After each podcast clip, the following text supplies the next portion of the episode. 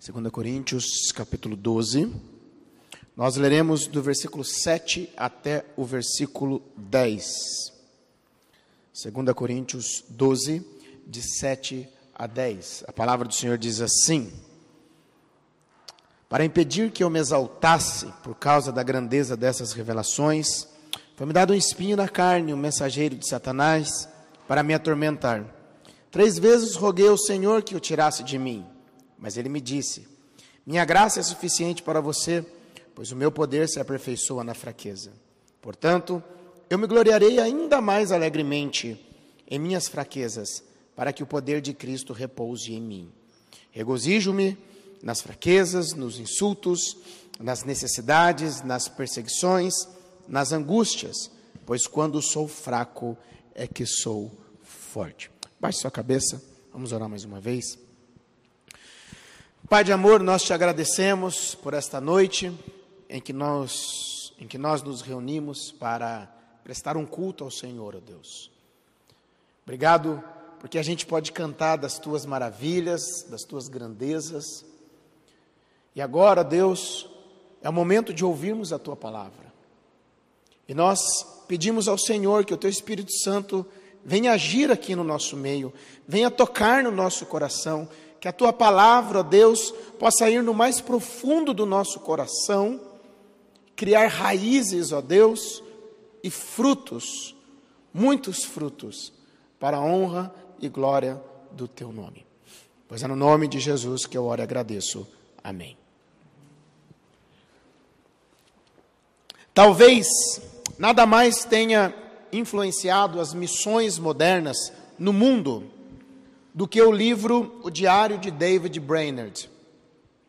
Brainerd, ele foi um jovem pastor americano que se converteu aos 21 anos de idade e logo após a sua conversão, ele segue para a Universidade de Yale, Yale para se preparar para o ministério. Não muito tempo depois, ele tinha uma saúde frágil também, ele era tuberculoso. Não muito tempo depois, ele decide ser missionário entre os indígenas de pele vermelha próximo a Nova York. Ele aprende a língua de maneira rápida, mas ele se sentiu frustrado ali no seu primeiro ministério com o pouco sucesso que ele teve. Logo em seguida, depois disso, então ele é ordenado pastor e ele vai para uma outra tribo, agora na Pensilvânia, e ele também viu pouco sucesso ali no seu ministério. Mas apesar de todo o sentimento de desânimo, de solidão e de fraqueza pelo seu, pela sua tuberculose, e ele sofria muito por causa da sua tuberculose, ele determinou no seu coração viver inteiramente para o Senhor, não importando o sucesso do seu ministério. Ah, por causa disso, ele passava dias, horas, orando. Ele passava dias em jejum, para Deus lhe encher de poder, para ele fazer a obra de Deus. Certa vez, ele orou, isso que eu vou ler para vocês aqui, ele disse o seguinte: Eis-me aqui, Senhor, envia-me a mim até os confins da terra. Envia-me até os selvagens do ermo, envia-me para longe de tudo o que se chama conforto na terra. Envia-me mesmo para a morte, se for no teu serviço e para promover o teu reino. Dali, ele não fica naquela tribo. Ele se desloca para um outro grupo indígena perto de New Jersey. E, e, ele ficou muito feliz e entusiasmado, porque ele viu o quanto aquele grupo recebia com avidez a palavra do Evangelho pregada. Algo interessante é que um dia a, a tribo estava se preparando para uma festa em que haveria danças e orgias aos seus deuses. Então, David decide que ele passaria o dia e a noite em oração.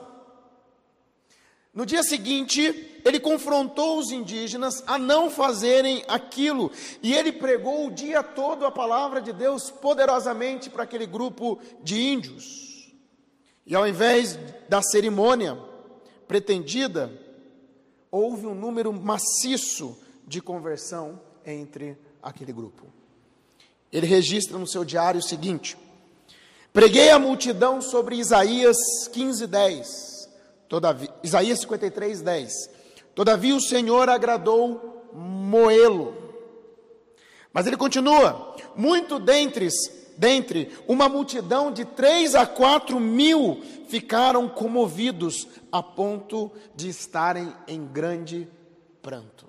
Deus derrama um avivamento no meio daqueles índios. E naquela tribo, em apenas dois anos de trabalho, ele construiu uma igreja, uma escola, uma carpintaria e um centro de saúde. No ano de, 1900, de 1746, ele começa a tossir sangue devido à sua tuberculose. Então, Jonathan Edwards, o grande avivalista, para quem já leu Pecadores nas Mãos de um Deus Irado e tantos outros livros, Jonathan Edwards decide levar ele para sua casa, para que ele fosse tratado na sua casa. Chegando na casa de Jonathan Edwards, no leito, quem começa a cuidar dele é a filha de Jonathan Edwards, chamado Jerusa. E os dois se apaixonaram e noivaram. Mas ela cuidou dele. Mas no dia 9 de outubro de 1747, aos 29 anos de idade, 29 anos de idade, David Brainerd, ele faleceu na casa de Jonathan Edwards. Seis meses depois, Jerusa, filha de Jonathan Edwards, também ela contraiu tuberculose e seis meses depois ela também morreu.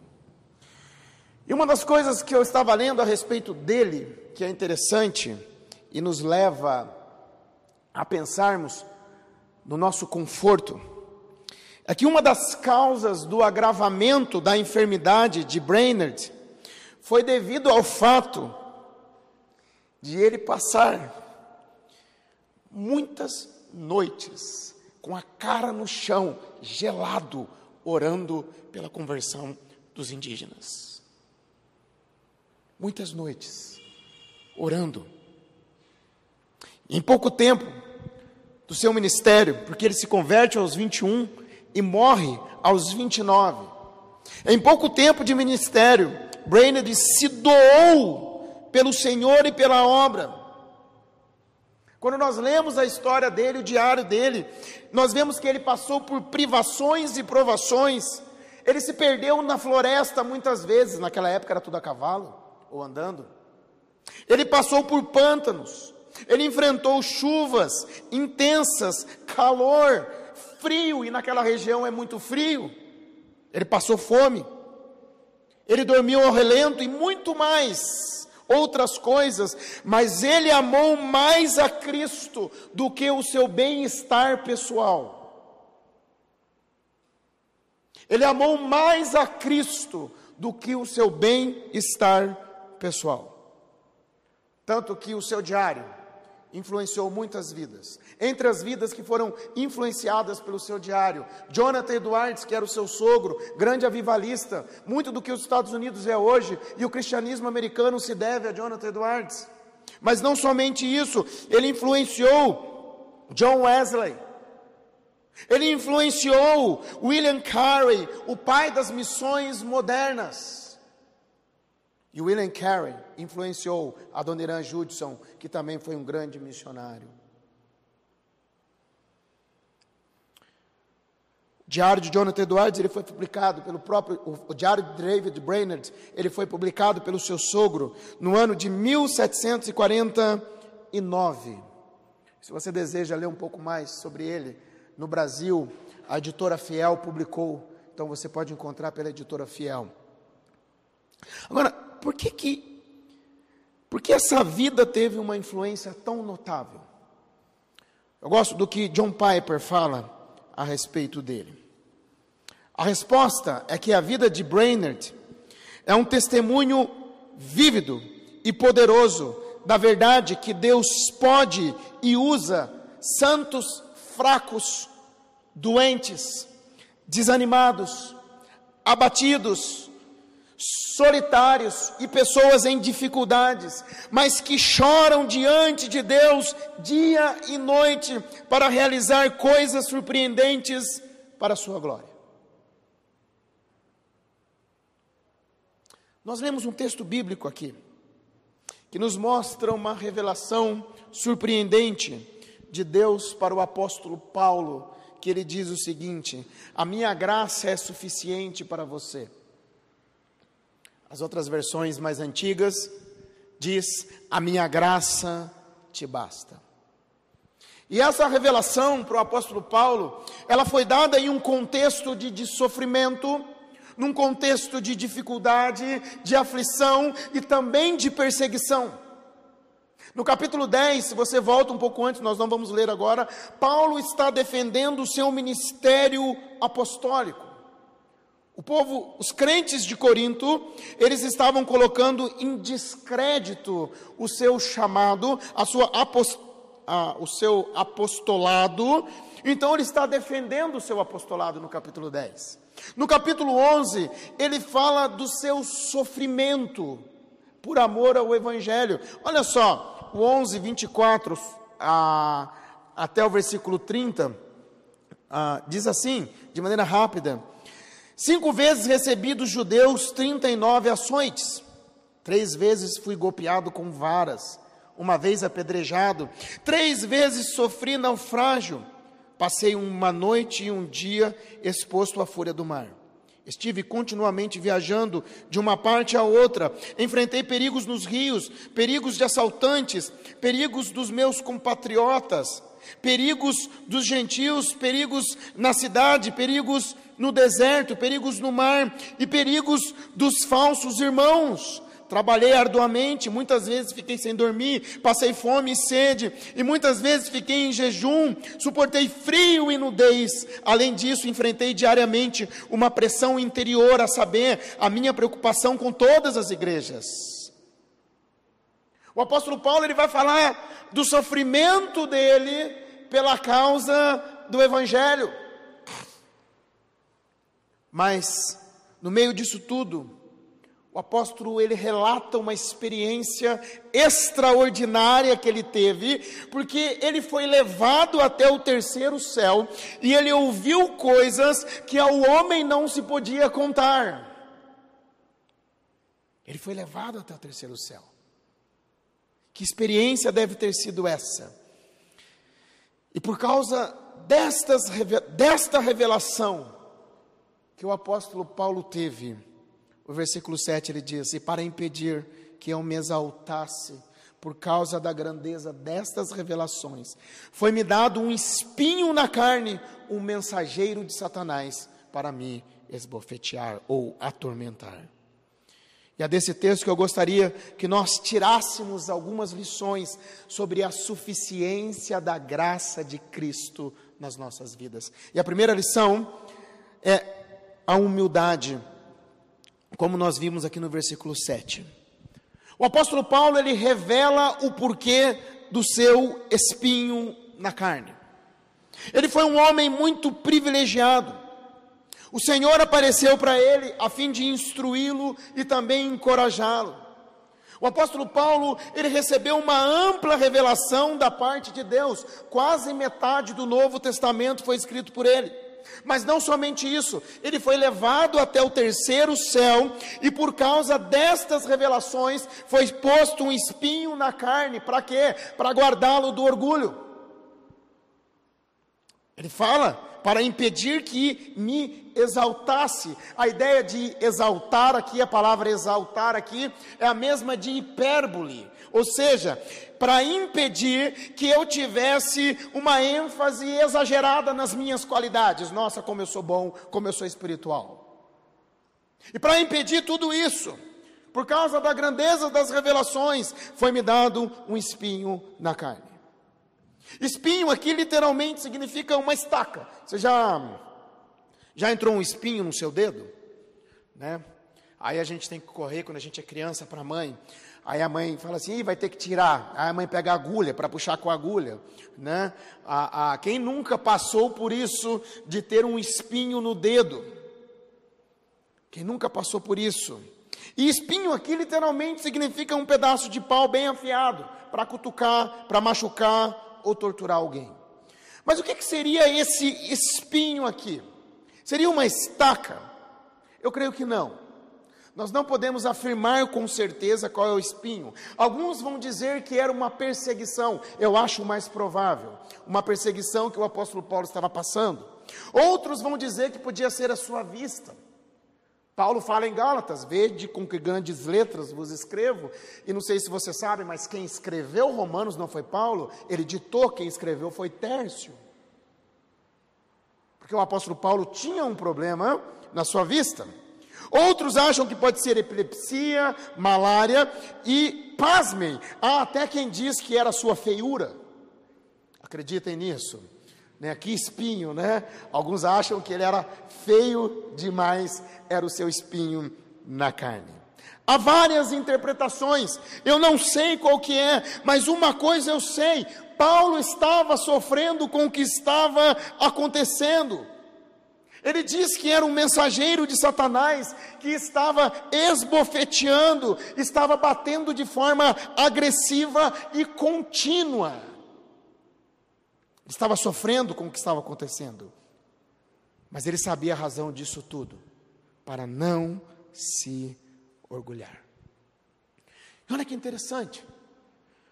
Porque ele diz o seguinte: Foi-me posto um espinho na carne. Foi-me posto um espinho. E assim como no caso de Jó, no caso de Jó, Satanás era a causa imediata. Lembra que Satanás vai até Deus e Deus fala: Tem visto meu servo Jó? Ele fala: É porque ele tem tudo, então vai lá. E Satanás ele vai destruir a vida, praticamente, em quase tudo de Jó. Algumas pessoas não gostam do que está escrito lá em Jó, versículo 42. Porque a causa final de tudo era Deus, Satanás era apenas um instrumento de Deus. Jó 42, versículo versículo 11 diz assim: Todos os seus irmãos e irmãs e todos os que haviam conhecido anteriormente vieram comer com ele em sua casa. Está falando de Jó, né? Vieram comer com ele em sua casa.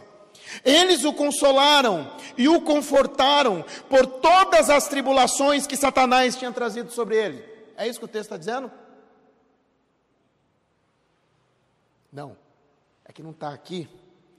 Se eu falo uma besteira aqui, mas olha o que o texto diz. Eles o consolaram e o confortaram por todas as tribulações que o Senhor tinha trazido sobre ele.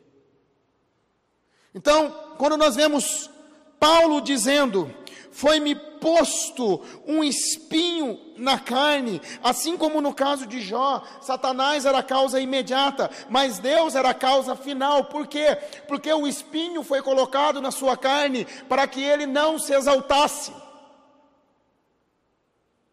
Satanás, ele ia querer um Paulo exaltado, não um Paulo humilde. Mas muitas vezes Deus também nos esvazia. Como?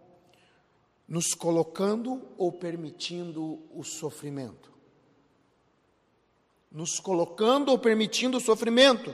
Para quê? Para que tenhamos um relacionamento correto com Ele.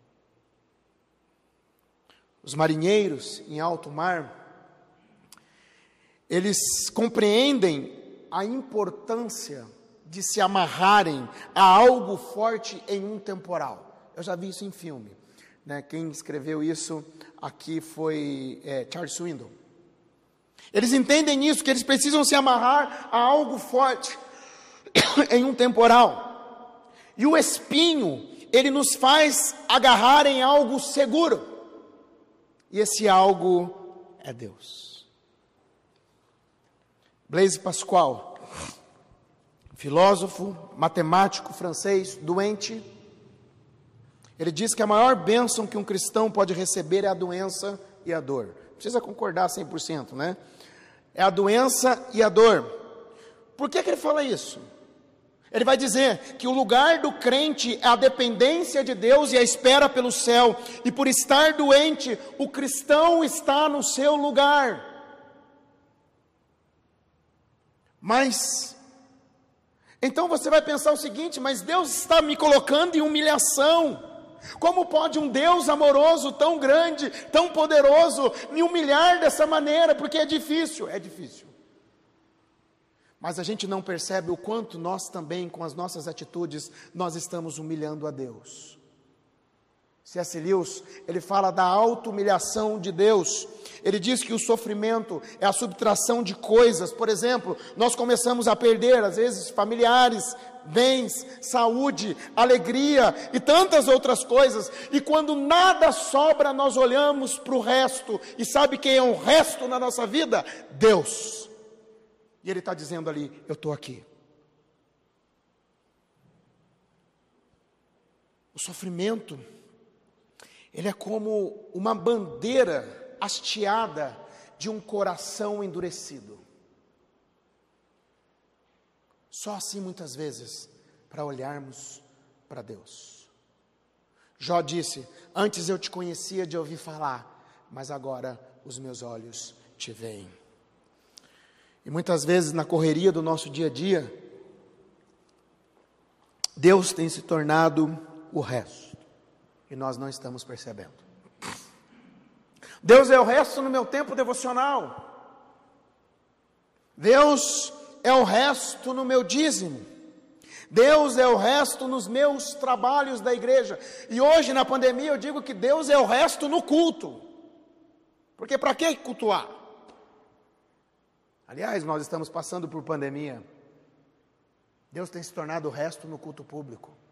Porque eu vou, se eu não vou, eu assisto pela internet. Quem assiste pela internet, eu volto a dizer, não participa do culto, assiste o culto. A não ser aqueles que não podem estar aqui. Mas muitas vezes Deus é o resto.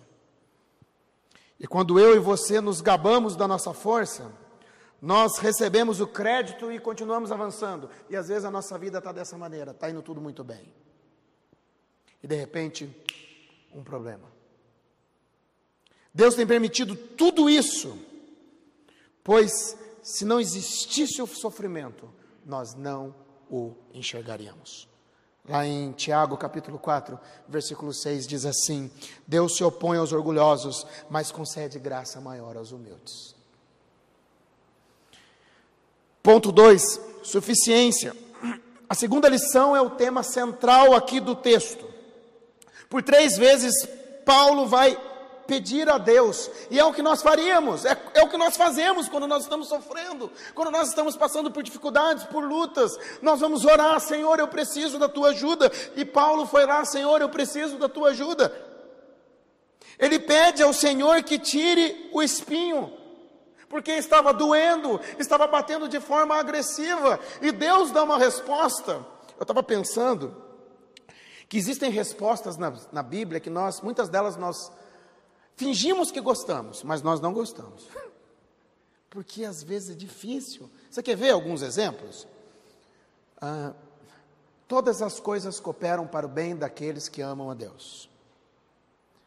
Mas o meu problema é tão grande, como que eu posso entender que isso coopera para o meu bem? E eu vou dizer uma coisa: talvez para o resto da vida nós nunca vamos entender como aquilo cooperou, mas Deus, na sua soberania, Ele sabe. Espera no Senhor. Tem gente que espera muito tempo e nunca, talvez respostas nunca virão. Espera no Senhor. E uma resposta que eu creio que se encaixa nessas que a gente não quer muito ouvir, porque a gente é imediatista, é Deus dizer para você e para mim: a minha graça te basta. A minha graça ela é suficiente. E Deus Ele diz assim ainda: ela não é suficiente só hoje, ela é suficiente para o resto da sua vida. E a gente dá aquele sorrisinho de canto: Nossa Deus, que legal. Mas é a minha resposta. A graça de Deus é suficiente. Eu gosto muito do jeito que a NVT traduziu. A NVT traduz assim: Minha graça é tudo o que você precisa. Minha graça é tudo o que você precisa. E Deus respondeu a oração de Paulo? Sim.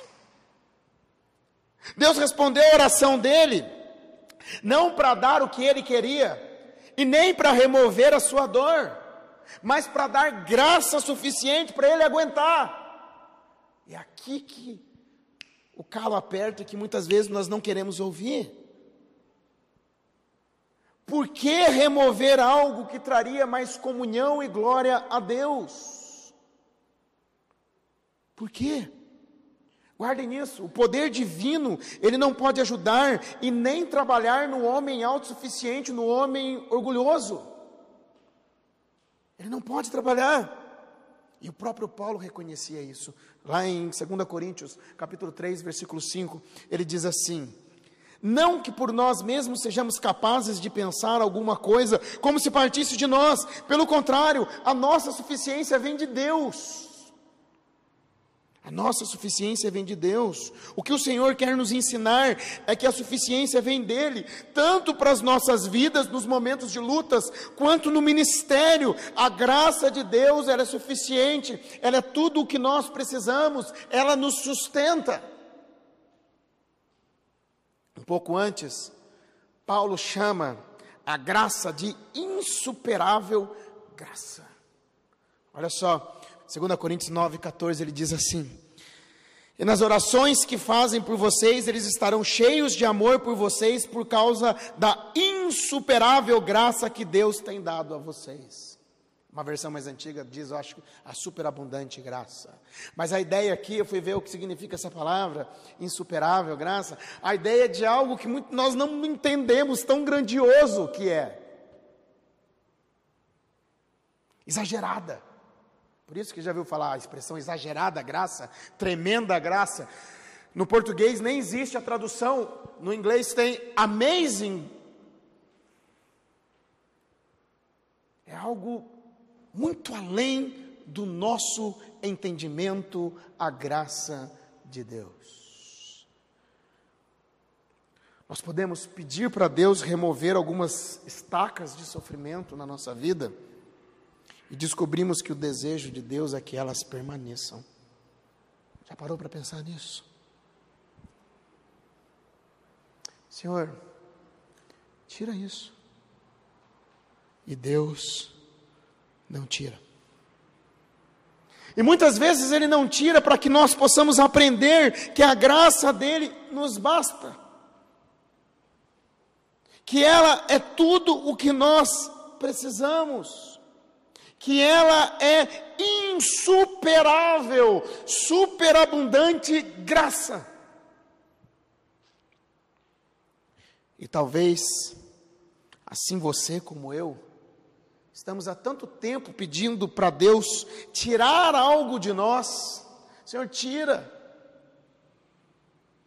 Estamos de joelhos, estamos jejuando, estamos clamando a Deus, Senhor, tira, Senhor, atende a minha oração, Senhor, atende o meu clamor. E Deus está querendo dizer o seguinte para você: a minha graça te basta. A minha graça, ela é suficiente. E nós precisamos mudar de atitude e descansarmos na suficiência da graça de Deus. Eu não estou dizendo que é fácil. Isso também é algo que eu passo. É algo que nós passamos e é muito difícil quando nós escutamos. A minha graça é suficiente para você. Parece que o nosso coração fala: Ah, não, Deus, por que, que o Senhor não atende? Por que, que eu não acordo amanhã com um milagre, com uma transformação? Mas Ele nos ajuda. Quando nós estudamos a ideia de graça, ela denota um mais forte que vem ao socorro do mais fraco. E esse mais fraco, ele precisa de alguma ajuda por causa das circunstâncias ou de sua fraqueza natural. Quando eu penso em circunstâncias, eu penso no as coisas que podem acontecer à nossa volta, a, a, e a fraqueza natural pode ser as nossas doenças, as nossas lutas, os nossas, as nossas angústias. A palavra graça denota o mais forte que vem a socorro do mais fraco, que precisa de ajuda por causa das circunstâncias ou de uma fraqueza natural, ou da sua fraqueza. A pessoa está mal, seja por qual motivo, Deus vem ao nosso encontro. É aqui que muitas vezes nós paramos, Senhor, por que, que o Senhor não atende? Mas Deus vem ao nosso encontro. Como? Com poder. Versículo 9 e 10.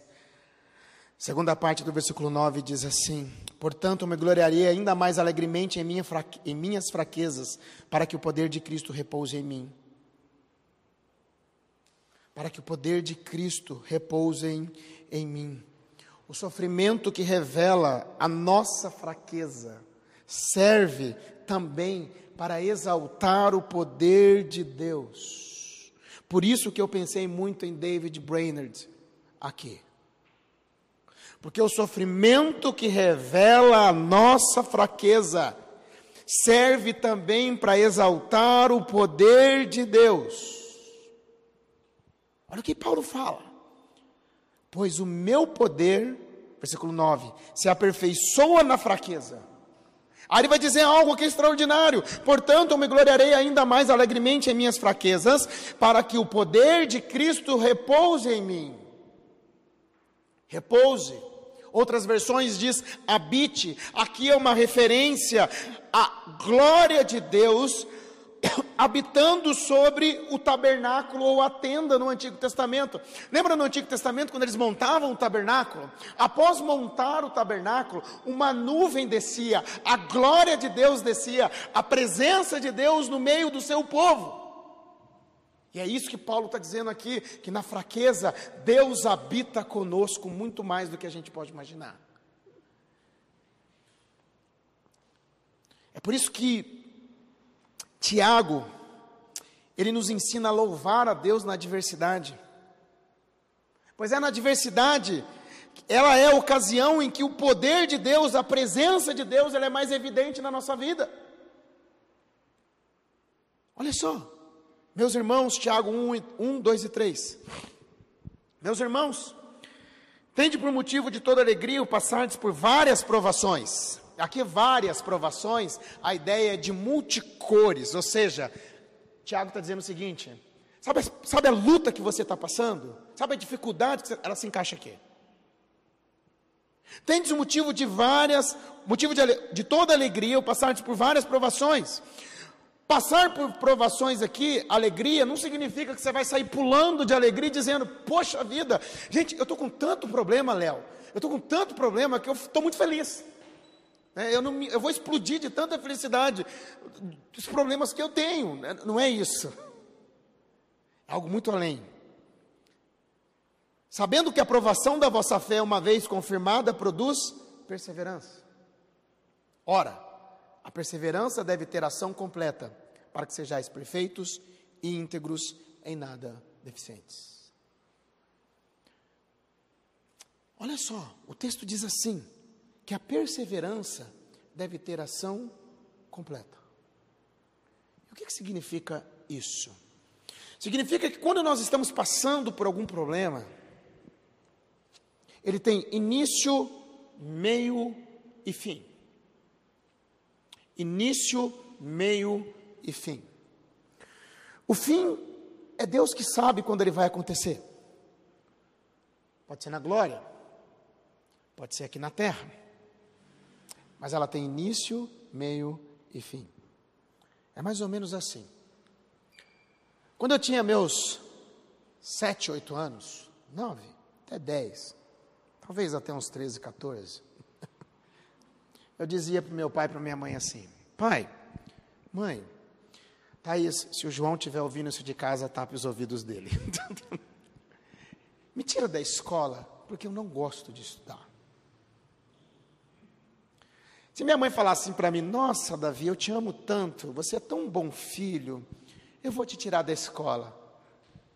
Minha mãe era louca de fazer isso? Qual é a mãe? Então, uma mãe, um pai, doido em fazer isso com seu filho? Não. A prova, olha só o que o texto de Tiago diz: provação, prova, é o passar por ela, sabendo que a provação da vossa fé, uma vez confirmada, confirmar significa o quê? Eu passei. Eu passei. Eu passei por ela. Uma vez confirmada, produz perseverança. Por quê? Provas e dias piores poderão vir. E Deus está trabalhando o que em mim? Perseverança. Lá em Coríntios vai falar que as nossas dificuldades, as tribulações que nós passamos, nós consolamos a outros que passam pelas mesmas dificuldades. Mas olha só, a perseverança deve ter ação completa, início, meio e fim, para que sejais perfeitos e íntegros. A ideia de perfeito aqui é de maduro, é de crescer, é você sendo trabalhado à imagem de Cristo, sendo parecido cada dia mais com Cristo. Romanos 8 vai dizer o seguinte: todas as coisas cooperam para o bem daqueles que amam a Deus. Para quê? Versículo seguinte continua: Porquanto aos que de antemão conheceu, também os predestinou para serem conformes à imagem de seu filho, a fim de que ele seja primogênito entre muitos irmãos. Todas as coisas cooperam, inclusive as tribulações as quais eu estou passando, para moldar o meu caráter conforme a imagem de Cristo. Ah, se teve alguém que sofreu, foi Cristo. Por isso, não é muito coerente pedirmos para Deus para sairmos das provações. Vocês estão entendendo agora? Ai, como isso é difícil. E muitas vezes a gente está pedindo, está pedindo e não sai. Por quê? Mas é pedir para Deus força, é pedir graça para passar pela tribulação. Entendeu como que isso é uma maturidade muito maior?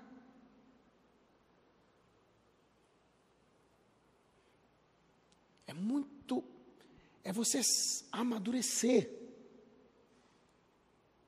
Senhor, me ajuda. Música do Logos, Espinhos.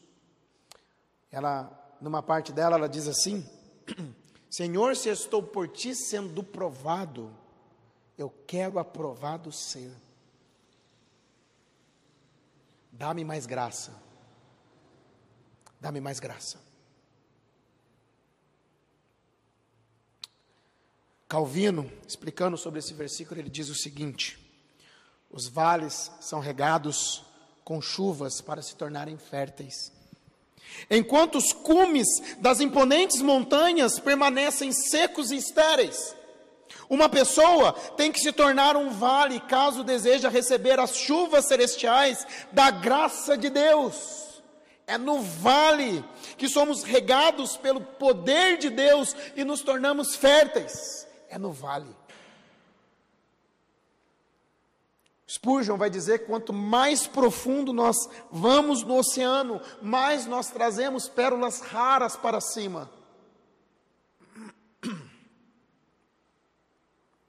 Que testemunho do apóstolo Paulo, de David Brainerd e de tantos outros, porque ele mostra a verdade de que Deus usa pessoas fracas, Deus usa pessoas doentes, desanimadas, abatidas, solitárias, aquelas que choram diante dele, clamando: Senhor, me ajuda e derrama da tua graça e do teu poder.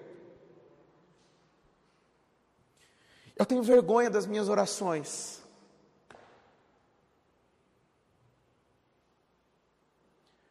Eu tenho vergonha.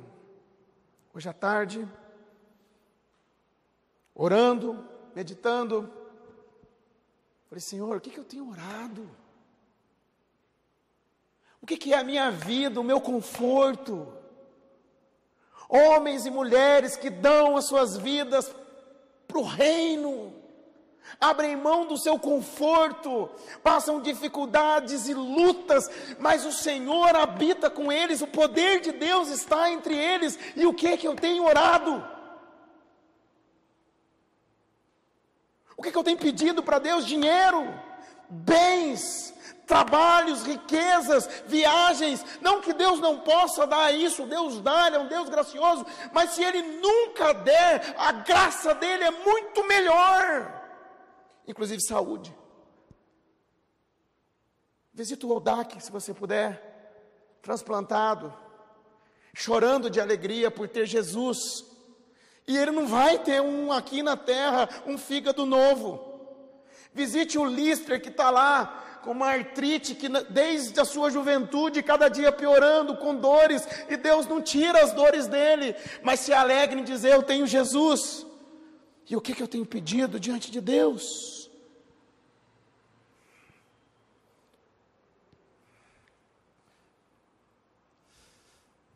Em nenhum lugar na Bíblia diz que o crente não passa por problemas. Nenhum lugar. E quanto mais eu leio a Bíblia, mais eu aprendo que a Bíblia não escreve uma história sobre mim, é sobre Cristo. Começo a olhar para a Bíblia olhando para Cristo. Leia a história de José olhando para Cristo. Leia histórias bíblicas olhando para Cristo. Isso vai fazer com que nós diminuamos e que ele cresça. E Paulo compreendeu isso, e a sua atitude foi de louvor a Deus. Versículo 10 ele vai dizer assim: por isso, por amor de Cristo, regozijo-me nas fraquezas, nos insultos, nas necessidades, nas perseguições e nas angústias, pois quando sou fraco é que sou forte. Paulo ele vai dizer que ele tem prazer, que ele tem alegria, que ele se regozija, não somente por um espinho, mas agora ele abre o leque. Olha só essas tribulações, veja se você se encaixa em algumas delas. Olha só, versículo 10.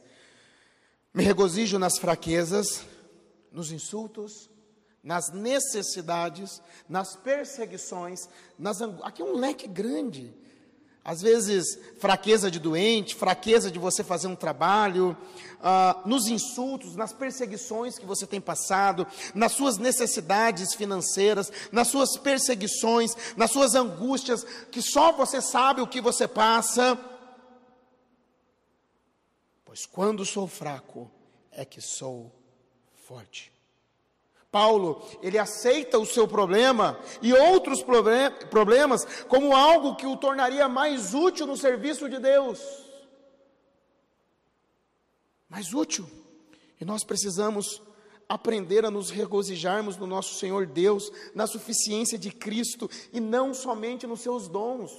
John Piper fala muito disso. Nós nos alegramos muito mais naquilo que Deus nos dá. Deus é um Deus gracioso, viu? Ele nos dá coisas, Ele nos dá bens, Ele cuida de nós. Poxa, como Deus é bom demais. Mas muitas vezes nós nos alegramos mais naquilo que Ele nos dá do que nele. E isso está errado. Porque não é sobre mim, é sobre Ele. A vida não é sobre mim, a vida é sobre Cristo. A vida é sobre a glória de Deus, não sobre mim. Será que você já pensou dessa maneira? E é difícil, ainda mais quando a gente está passando por dificuldades. De falar assim: pode vir as tribulações, pode vir a fome, pode vir a dor, pode vir a luta, mas a minha alegria, ela está no Senhor, eu não vou me abalar. É justamente isso que Abacuque disse.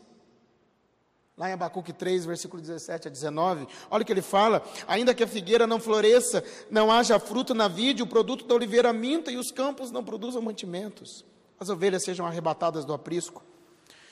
E nos currais não haja gado, todavia eu me alegro no Senhor, exulto no Deus da minha salvação. O Senhor Deus é minha fortaleza, Ele faz os meus pés como da corça e me faz andar altaneiramente, ou seja, nas alturas.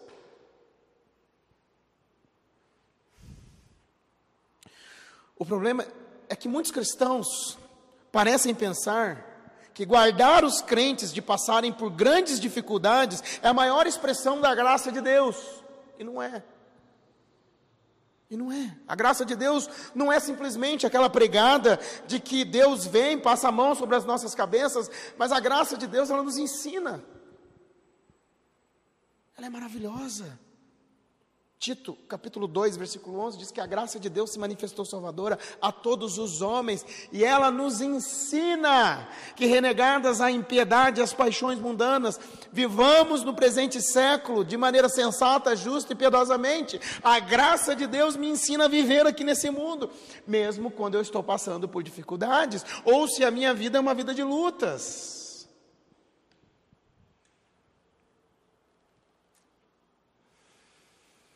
Não existe promessa na Bíblia de que o crente não teria problemas.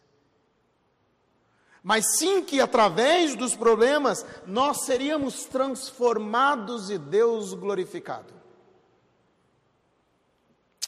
Talvez você esteja passando por algum problema. Eu não sei.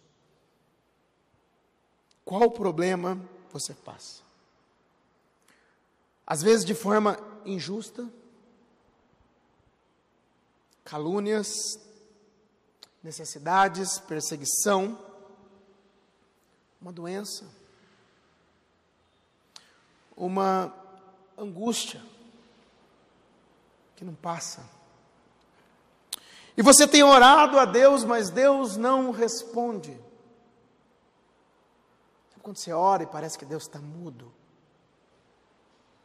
E a gente ora e Deus não responde. Ele não tira você do problema. Talvez Ele quer te ensinar a suficiência da sua graça. Deus tem um propósito, por mais que eu não entenda. Aí eu posso dizer de versículos como: todas as coisas cooperam. Espera no Senhor Deus tem propósitos que muitas vezes nós nem entendemos. Imagina David Brainerd, ele escreveu um diário. Ele morre aos 29 anos de idade e até hoje o seu diário tem levantado homens e mulheres como missionários no mundo. Você quer ler? Leia, cuidado. Vai que Deus te chama para a obra. Deus tem propósitos que muitas vezes nós não enxergamos, mas é no vale que nós recebemos as chuvas da graça de Deus. É no vale. É no vale que o poder de Deus fica mais evidente nas nossas vidas, pois é ali, diante de todas as nossas fraquezas, medos e dores, sai o eu de foco. Vocês estão entendendo? O meu eu sai de foco e Deus arma uma tenda. Então o seu poder é muito mais evidente e a sua graça transborda nas nossas vidas. A graça de Cristo, a graça de Deus, ela é indescritível, ela é maravilhosa, ela é insuperável. Insuperável. Talvez hoje seja o dia de você dizer a Deus: Senhor, me ensina. Eu tenho pedido isso para Deus. Senhor, me ensina a viver a suficiência da tua graça. Não precisa ter medo de dizer isso para Deus, não. Senhor, me ensina a viver a suficiência da tua graça. Eu quero aprender a me alegrar em ti, como o profeta Abacuque disse. Que o seu poder seja aperfeiçoado na minha fraqueza. O poder de Deus sendo aperfeiçoado da nossa fraqueza, Ele vai responder e vai mostrar conforme Ele quer, não conforme nós imaginamos. Eu não sei quanto a você, mas eu preciso muito disso. Saindo de casa, olhando para esse texto, pensando na mensagem, eu só vim pensando o seguinte: Senhor, será que eu posso pregar isso? Porque é difícil. Mas não é impossível. Porque nós precisamos, eu e você, de aprendermos a viver debaixo da suficiência da graça de Cristo. Peça isso para Deus. Baixe sua cabeça. Pai, eu quero te agradecer pela tua palavra, tão rico, Deus, que abre o nosso coração e mostra, Deus, o quanto nós não sabemos viver, pelo menos eu, Senhor Deus, debaixo da suficiência da tua graça. Ajude-nos, ó Deus, diante das nossas lutas, das nossas dificuldades, a nos agarrarmos na tua graça, no Senhor, ó Deus, a aprendermos a sermos dependentes do Senhor, da suficiência do Senhor, que o teu poder repouse sobre nós, ó Pai. Obrigado, ó Deus, nos ajude e que possamos sair daqui transformados. Pois é no nome de Jesus que eu oro e agradeço. Amém. Vamos louvar nosso Deus com mais um cântico.